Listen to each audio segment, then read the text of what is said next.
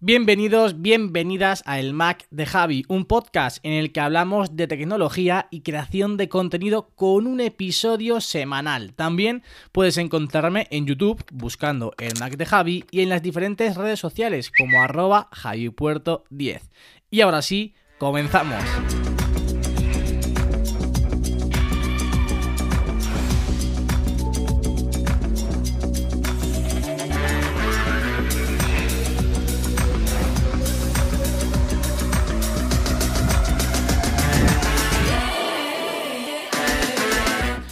Muy buenas a todos, muy buenas a todas, bienvenidos, bienvenidas una semana más al podcast del Mac de Javi, un episodio en el que, al contrario de lo que venimos haciendo en los últimos episodios, pues vamos a dejar un poquito más apartados, vamos a dejar un poquito más a un lado tanto hablar de hardware, hablar de los dispositivos que Apple lanzó en la pasada keynote hace ya eh, casi un par de semanas, como también de hablar de rumores. Creo que, bueno, eh, de vez en cuando viene bien un poco desconectar de toda esa actualidad, porque hoy quiero hablaros, pues, un poco de mis sensaciones, de mi experiencia de usuario con los nuevos sistemas operativos de Apple, nuevos entre comillas, evidentemente. Voy a hablar de iOS, vamos a hablar de iPadOS, vamos a hablar de WatchOS y también quiero hablar un poquito de algunas novedades que vais a poder ver a partir de ahora en el canal de YouTube. Como digo, creo que ya sabéis todos que he estado probando iOS desde prácticamente la primera beta. Creo que a principios de julio fue cuando ya me aventuré un poco a instalar la beta de iOS 14 en mi iPhone 11 Pro Max. Por lo tanto, creo que sí que puedo dar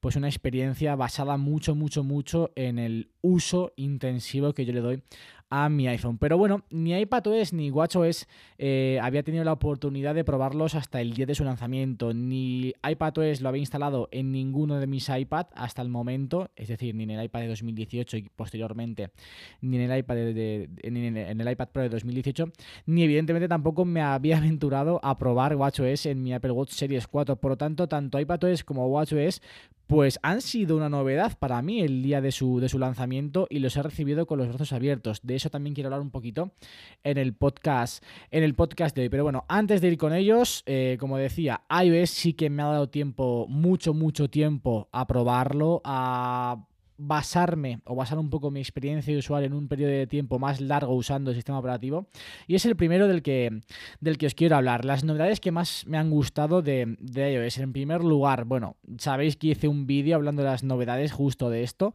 en, en el canal de YouTube hace bien, bien poquito. Un vídeo que, ostras, mm, lo petó la verdad es que ese vídeo lo hice con una estrategia marcada que, se fue el traste, pero se fue el traste para bien. Ese vídeo yo lo lancé justo el domingo antes a la keynote. Eh, sabéis que, bueno, lo previsible era que esa semana se lanzase la versión Golden Master de iOS 14 y la siguiente se lanzase, eh, pues, la versión oficial, pues, martes, miércoles, la siguiente sería esta semana que estamos viviendo, que estamos acabando hoy domingo.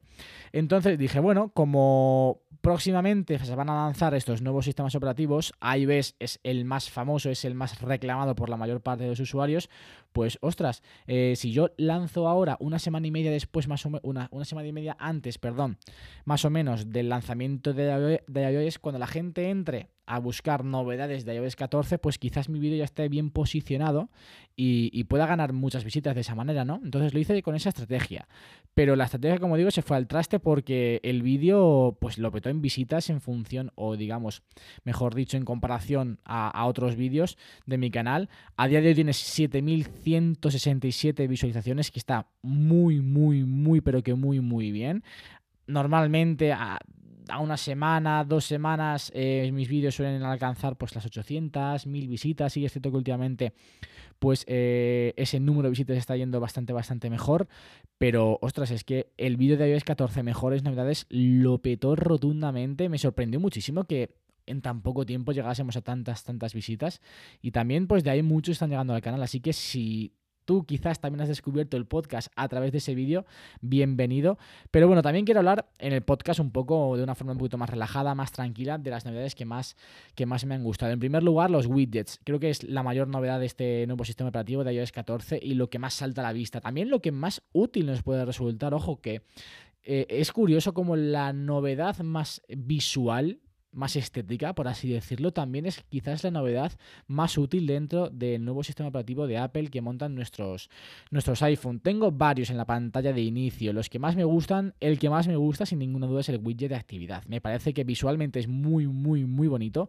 Y a mí que me gusta siempre más o menos tener el control de pues, las horas que estoy de pie, las calorías que voy quemando, el tiempo de ejercicio, tenerlo en la pantalla de, de inicio de mi iPhone me resulta muy muy agradable, tanto por lo bonito que es visualmente hablando, como por la información que me, que me transmito yo muchas veces. Pues ostras, estoy mirando el iPhone, estoy en Instagram, estoy en Twitter, estoy en YouTube, estoy eh, contestando comentarios. Quiero ver cómo va mi día en cuanto, en cuanto a actividad. Pues de esta manera no tengo que ir al, Apple Watch, que tampoco es que sea un esfuerzo muy grande, pero me voy a la pantalla de inicio de mi iPhone y ya, y ya está ahí. Como digo, queda muy, muy bien. Estéticamente, a mí me gusta, me gusta bastante también porque también es un widget pues muy colorido, ¿no? Quizás si, si el fondo en vez de ser en negro lo pusieran en blanco, quedaría un poquito mejor, ¿no? Pero, pero vaya, que a mí me gusta, me gusta mucho. De hecho, es mi widget favorito. También otro widget que tengo siempre y que me aporta mucha información y, es muy bonito, queda bastante bien también en la pantalla de inicio, es el widget de tiempo. Ostras, que tengas ahí los grados que hay en el momento, en este momento, en el sitio en el que tú estás, y también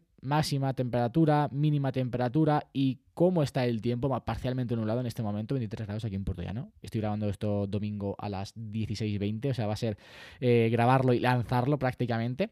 Pues como digo, está muy muy bien, queda bastante bonito en la pantalla de inicio y también te otorga esa información que viene, que viene, pues, o que es realmente útil en ciertos momentos del día. Junto a este, tengo el widget de batería, que también eh, me resulta muy muy útil porque yo hay veces que en la esfera que tengo en mi Apple Watch no está el, el, nivel de batería que tiene en ese momento el Apple Watch, así que puedo mirarlo directamente desde mi iPhone. También me resulta muy útil, muy agradable y muy cómodo tenerlo aquí en esta, digamos, eh, pila de, de widget que tengo en mi pantalla principal. Otro widget muy útil y que a mí me, resulta bastante sencillo tenerlo tan, tan, tan, tan a mano es el widget de atajos. Tengo cuatro atajos concretamente, el de entro en casa, el de salgo de casa, el de añadir, añadir marco, a, una captura de pantalla, sobre todo estos, estos, dos últimos que voy a nombrar son los que más utilizo, añadir marco y bajarme una fotografía, una imagen directamente desde Instagram. Esto para publicar en la campa Rogelán que me, viene muy, muy, pero que muy, muy bien y muy cómodo tenerlo tan accesible de manera tan rápida para en cualquier momento, pin, hacer tanto añadir el marco a esa captura de pantalla como bajarme una fotografía, una imagen directamente desde Instagram sin perder calidad. Tanto el widget, o perdón, perdón widget decía yo. Tanto el atajo dentro de casa como salgo de casa, como veréis después, pues los tengo automatizados o los tengo a mano de una forma diferente. También me gusta mucho el widget de, Spark. De hecho, junto al widget de atajos, también tengo el widget de Spark en una, en una pila y el widget de tiempo de uso. Dos widgets que son muy visuales. El de Spark todavía me está costando un poco eh, encontrarle, encontrarle bien el sentido porque creo que no se actualiza al mismo o a la vez que se actualiza la aplicación de Spark. Estaría muy bien que yo no tuviese que entrar en la aplicación de Spark para que no, para que se me actualizasen, eh, para que se me actualizase el widget de, esta aplicación. Pero bueno, está bien porque tienes eh, en un primer vistazo, yo tengo los últimos tres correos ahora mismo que, que han entrado en la, en la bandeja de entrada. Y también está muy bien, pues para que no se te olvide quizás contestar a esos correos. Y el tiempo de uso es un widget que tampoco accedo mucho a él, pero que visualmente me gusta y que en ciertos momentos del día o de la semana sí que me, gusta entrar a ver cómo va mi tiempo de uso en el, con el iPhone. Así que esos son mis widgets más más o mis widgets favoritos a día de hoy de las novedades de, de iOS 14 y también ostras me estoy planteando a ver si saco un poquito de tiempo en un rato así relajado, intentar hacer una pantalla productiva. Me explico hacer una mezcla de widget y aplicaciones para que mi primera pantalla del día pues sea una pantalla productiva donde no tenga acceso a aplicaciones que me roben mucho, mucho tiempo. No sé, todavía tengo que dar una vuelta de tuerca a esta idea, pero si finalmente lo hago y me sale bien y me, gusta el resultado, lo haré o lo publicaré, lo compartiré con vosotros en un vídeo de, de YouTube, porque puede ser interesante y quizás a algunos también os pueda venir bien. Si yo he conseguido hacer una pantalla productiva dentro de mi iPhone,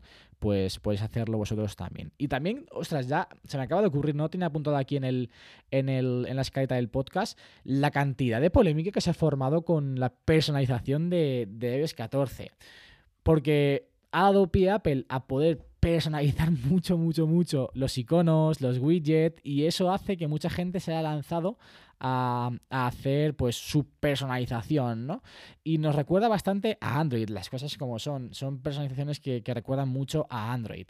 A mí me da un poco de pena porque quizás le, le resta un poco de, personalidad al sistema operativo como tal, pero si Apple da la opción, yo he visto mucha crítica ostras, cada uno que lo haga como quiera, ¿no? Que tenga el iPhone como, como buenamente quiera. Quizás sí que somos pocos los que tenemos o que usamos el iPhone y iOS por esa simpleza, por esa también, eh, por esa estética que, tiene iOS tan, tan, tan marcada, pero si hay otros que utilizan iOS por simplemente la facilidad y quieren tener el iPhone un poquito más personalizado a su gusto, pues también es defendible. Sí es cierto que yo he visto, ostras, personalmente hablando, ¿no? Porque al final esto es cuestión de gustos, eh, pantallas de inicio tanto muy bonitas, muy, muy estéticas, muy, muy simples, todo con colores muy, muy, eh, pues regulares entre sí, como auténticas fatalidades, perdonadme la expresión, pero hay, hay pantallas de inicio que he visto con iOS 14 que son muy, muy, muy feas. Pero como digo, también esto es, a cuestión, esto es cuestión de gustos, ¿no? Seguimos con novedades que me han gustado rápidamente, que, al final me como todo el podcast hablando simplemente de iOS y ya lo tuvisteis en un vídeo, ¿no? La, biblioteca de apps o la App Library, algo que yo de inicio pues renegaba un poco, porque sí que es cierto que a mí me gusta mucho, o me gustaba en su día organizar mis aplicaciones por, por carpetas, pero lo hace bastante bien, ojo, ¿eh? lo hace bastante, bastante bien.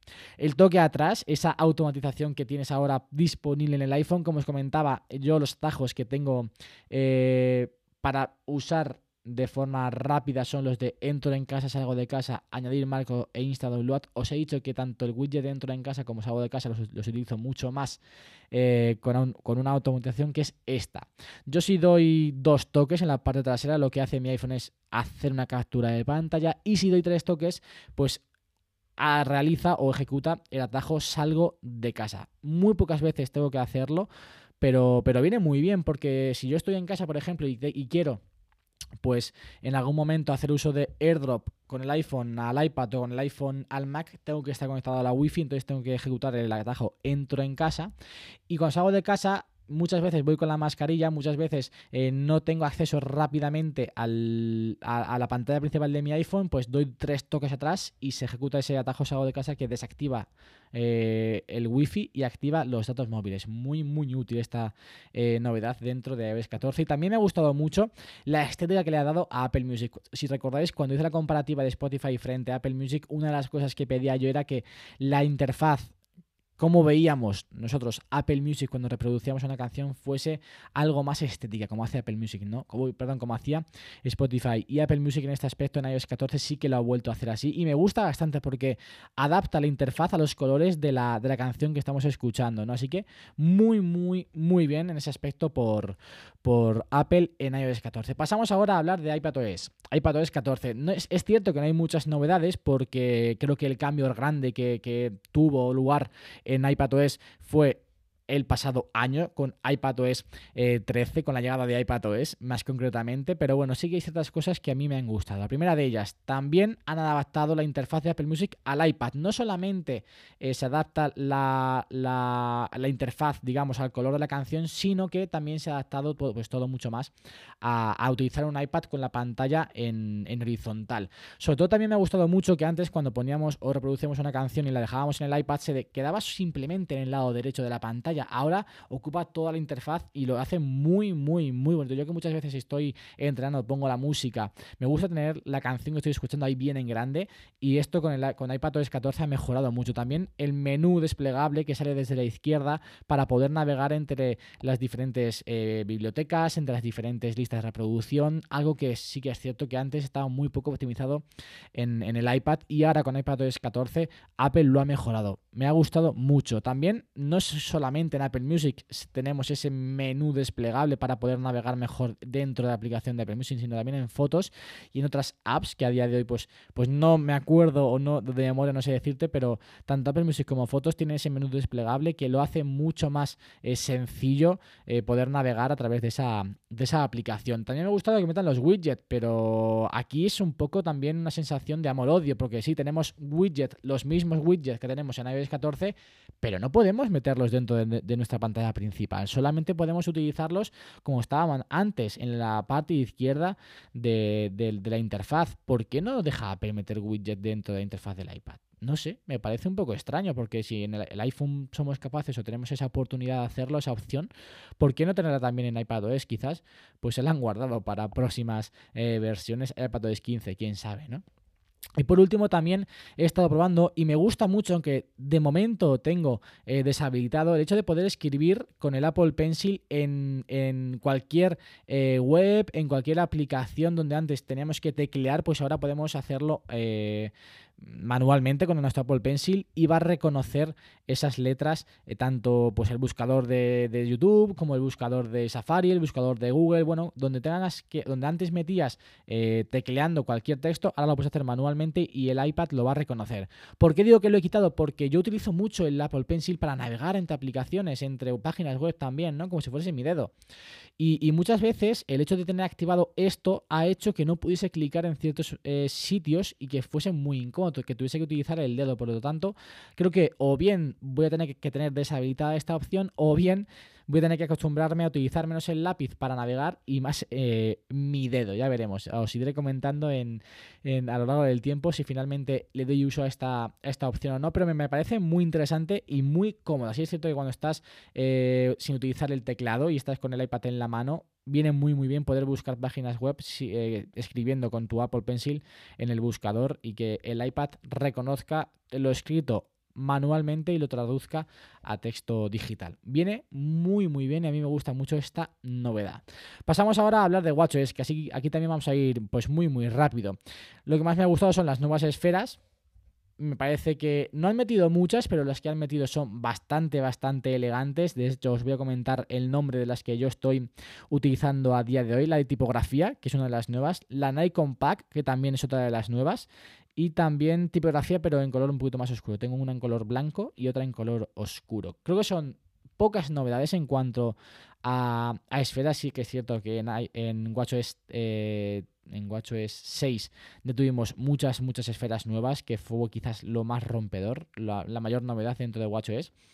Y en esta pues tenemos algunas más, no muchas, pero que a mí me gustan bastante, ojo, ¿eh? me parece que son bastante, bastante elegantes. Y el hilo de las esferas también me parece ideal que podamos compartir las esferas que estamos utilizando con nuestros amigos, con cualquier persona y que estas también las puedas compartir con nosotros. Yo lo he probado con, con Álvaro y funciona realmente bien, es bastante intuitivo y va, creo que va a ayudar bastante a que eh, podamos sacar mejores ideas y podamos pues tener esferas que otras personas tienen con la simple, eh, con el simple hecho de, añadirlas, de que estas personas nos, las compartan o nosotros compartirlas y simplemente añadirlas de esta forma, muy rápida y fácilmente. También está muy bien este temporizador que se, que se activa cuando empezamos a lavarnos las manos. Sí que es cierto que, ostras, esto ha hecho que esté mucho más tiempo lavándome las manos para poder cumplir con ese objetivo que te pone Apple, con ese temporizador de 20 minutos y, ostras, también la interfaz eh, es muy, muy, muy agradable, muy graciosa. Y por último, eh, me ha gustado también eh, las automatizaciones que podemos hacer ahora entre el Apple Watch y, iOS. Yo, por ejemplo, os voy a nombrar las que, las que he realizado. Quizás esta novedad no es tanto de WatchOS, sino también una mezcla entre iOS 14 y WatchOS 7. Os voy a decir rápidamente cuáles son las automatizaciones que he creado yo de momento, ojo, de momento, creo que me tengo que meter un poquito más de lleno a explorar, pero no he tenido tiempo. Y las que tengo yo, por ejemplo, es todos los días a las 8 de la mañana se pone la, esfera tipografía en blanco. A las 3 automáticamente se automatiza, tengo automatizado que se cambie a la de Nikon Pack. A las 9, tanto los viernes como los sábados, se pone la tipografía pero en color negro porque salimos un poquito a cenar, a tomar algo. Y una esfera un poquito más elegante es esa en color negro con, con los números en color dorado. Y también todos los días, bueno, todos los días no, perdón, domingos, lunes, martes, miércoles y jueves a las once y media, se eh, tengo una automatización para que se coloque la esfera de números dúo, ya que nos vamos a dormir y simplemente tenemos, o yo quiero al menos, eh, tener la información de la hora, nada más, que no me moleste nada más, ninguna información más, pues se pone esta esfera de números dúo y viene muy muy bien. Os animo a que visitéis eh, el Twitter de Fran Besora, os deletreo su Twitter, arroba barra baja Fran con dos eh, Ns y acabado en T, eh, barra baja, perdón, arroba barra baja Fran con dos A acabado en B barra baja. Fran Besora, que tiene pues automatizaciones muy muy interesantes que podemos hacer en nuestro iPhone y que podemos mezclar con nuestro Apple Watch para tener pues nuestras acciones muy muy pero que muy eh, interesantes. Esto en cuanto a sistemas operativos de Apple. Se está alargando el podcast quizás un poquito más de lo que es habitual. Ya hemos pasado los 20 minutos, pero también quiero hablaros de las novedades que vais a ver visualmente hablando en el canal de YouTube en los próximos, en los próximos vídeos, ya que he hecho una pequeña remodelación dentro de mi, de mi habitación. He quitado el sofá. Si veis mis vídeos, pues veis que habéis visto que siempre o muchas veces grababa eh, sentado en un sofá. Este sofá se ha ido, lo decimos adiós, no va a volver, al menos de momento. Y he comprado una mesa y un sillón de IKEA que vienen muy pero que muy muy bien porque a partir de ahora pues voy a poder grabar mucho más detrás de esa mesa o simplemente en el sillón. Bueno que al fin y al cabo me va a dar muchísima, versatilidad al poder mover la mesa poder grabar solamente en el sillón el sillón con la mesa yo detrás de la mesa meterme en el escritorio donde voy a trabajar porque el escritorio va a seguir siendo el mismo el que siempre ha habido en mi habitación pero bueno, que me va a dar mucha más versatilidad y también mucha más comodidad. Porque antes, cuando quería grabar eh, saliendo yo detrás de una mesa, como por ejemplo vídeos con el Mac, vídeos con el iPad incluso, pues tenía que montar un cisco para poder meter la cámara detrás, o mejor dicho, delante de la mesa, los focos, bueno, que era muy, muy incómodo y al final perdía casi más tiempo en, o gastaba más tiempo en colocar todo que en realmente luego grabar el vídeo y muchas veces eh, grababa el vídeo directamente en el sofá solamente por no tener que, estar moviendo toda la habitación. Así que esto me va a ayudar mucho, mucho, mucho, mucho para hacer vídeos diferentes, para que veáis más variedad en cuanto a tomas, en cuanto a platos, por así decirlo, entre comillas, eh, de grabación en el canal de YouTube.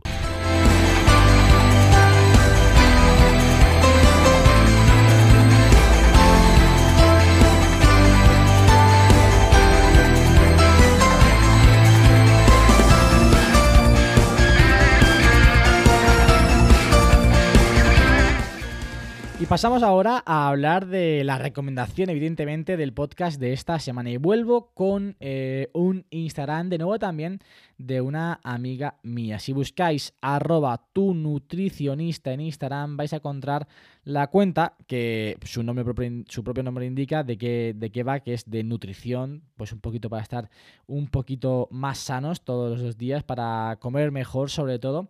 Y es de mi amiga, de mi amiga Marta, una enfermera y también estudiante de nutrición. Así que, ostras, creo que tiene post muy muy interesantes. Se acaba de empezar hace bien poquito, tanto solo tiene 6 a día de hoy, pero creo que aportan mucho valor y estaría genial que, que fuerais y le echéis un ojo y le siguieseis. Y ojo, si podéis comentar en alguno de sus posts que venís de mi parte, muchísimo, muchísimo mejor, porque os lo voy a agradecer y sobre todo os lo, os lo va a agradecer, os lo va a agradecer mucho, mucho ella, porque cuando alguien empieza algo así, cuando alguien se lanza a lanzar un nuevo proyecto de este tipo, pues creo que está bastante, bastante bien que todos los que le rodeamos podamos darle un poquito de apoyo y podamos darle una pequeña ayuda para seguir, para seguir creciendo.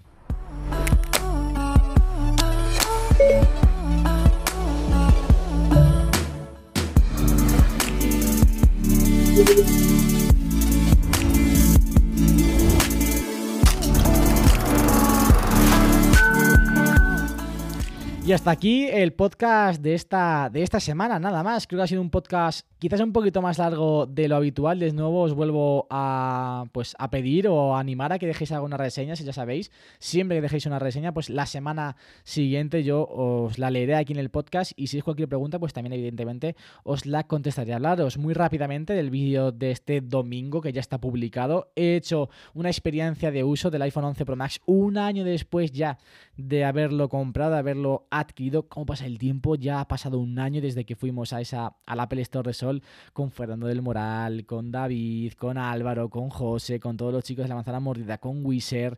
Bueno, creo que fue un día eh, muy, muy, muy agradable. También con mi amigo Pepe, ojo, evidentemente, que, es mi compañero de, locuras en este mundo de, Apple. Y como digo, un año después he hecho esa experiencia de usuario, os he contado mis sensaciones, cómo he utilizado el iPhone este último año y quizás, pues, oye, os puede venir bien si, si estáis pensando incluso en adquirir ese iPhone 11 Pro Max eh, a, día, a día de hoy. Nada más, muchísimas gracias por estar aquí una semana más, por compartir este ratito de charla conmigo. Nosotros nos escuchamos, como siempre, la semana que viene con más y mejor. Adiós.